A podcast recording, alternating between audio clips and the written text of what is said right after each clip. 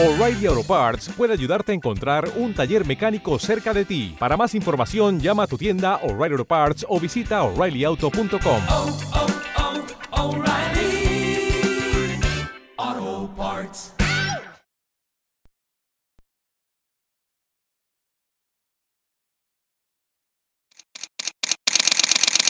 Bienvenidos a Bonita Radio. Esto no es un cuento, esta es la verdad. Breves segundos la periodista Carmen Enita Acevedo estará con ustedes. Bonita Radio está disponible en Facebook, Instagram, Twitter, Spotify, Google Podcast, YouTube, iVoox y iTunes. Agradecemos a nuestros auspiciadores. Juana Díaz Coop, somos parte de ti. Vega Coop, de tu lado siempre. Nuestras transmisiones son viables también gracias al apoyo de ustedes. Pueden enviar sus donativos accediendo a bonitaradio.net. Allí podrán realizar su aportación a través de PayPal o tarjetas de crédito.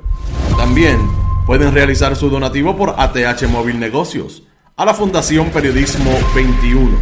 O pueden enviar un cheque o giro postal a PMB número 284, PO Box 194000. San Juan, Puerto Rico 00919-4000.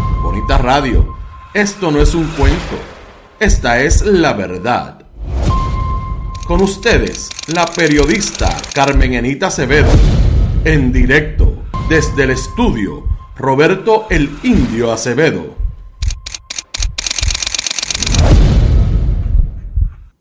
Buenos días Puerto Rico y el mundo, soy Carmen Enit Acevedo y estamos en Bonita Radio a las 11 y 1 de la mañana. Bonita Radio se enciende para compartir con ustedes, conversar sobre ustedes y de lo que tienen derecho a saber. A esta hora, en Bonita Radio vamos a intentar recomponer la semana en un día que parece que va a tener mucha actividad de protesta, porque así como el día de ayer empezó con la protesta del colectivo, eh, se acabaron las promesas. Hoy empieza con las diferentes convocatorias para que todo el mundo vaya y le entregue a Luma los enseres que han quedado inservibles gracias a los apagones. Esta mañana me levanto con la noticia de una amiga, gracias Luma, se me fue la nevera. Difícil que puedan llegar las neveras, pero uno nunca sabe, los, los residentes y puertorriqueños en este país son súper imaginativos y pueden llevar, no, usted lo diga, neveras, pueden llevar de todo. Así es que hay que estar pendiente a lo que va a pasar durante el día.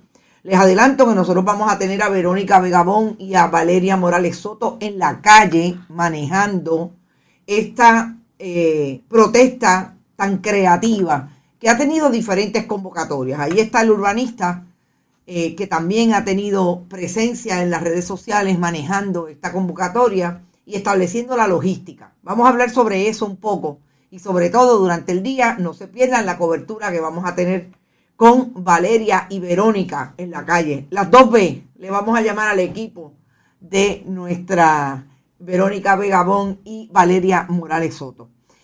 En este momento, televisión también, dice Jeje Joel, ¿cierto? Y las TV, yo no me puedo imaginar los plasmas que le van a dejar allí a Luma. Prepárese Luma, que como dice el hashtag, basura Luma, basura que nos ha dejado Luma. Vamos a hablar también de lo que básicamente está pasando en el caso de Wanda Vázquez Garcet, Julio Herrera Bellutini y Mark Terrosini. Eh, no va a ser tan secreto.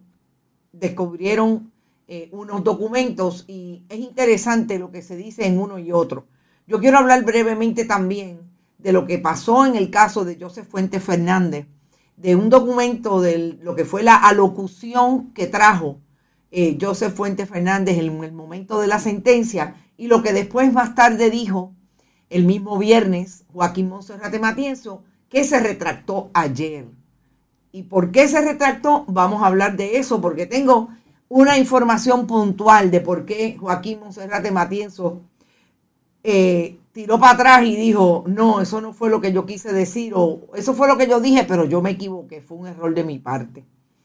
También vamos a hablar importante de una denuncia que hizo el urbanista ayer, cuando tuvo conocimiento de que en efecto en la legislatura municipal de San Juan se iba a discutir eh, ayer mismo, a las cinco y media de la tarde, en una convocatoria, eh, un proyecto de ordenanza para darle poder a la corporación Normandy eh, y en relación a todo lo que va a ocurrir y el desarrollo que va a ocurrir en el área del escambrón, como parte de su proyecto de revitalizar el Normandy. Importante, es una denuncia que la tenemos en el video que sacó ayer.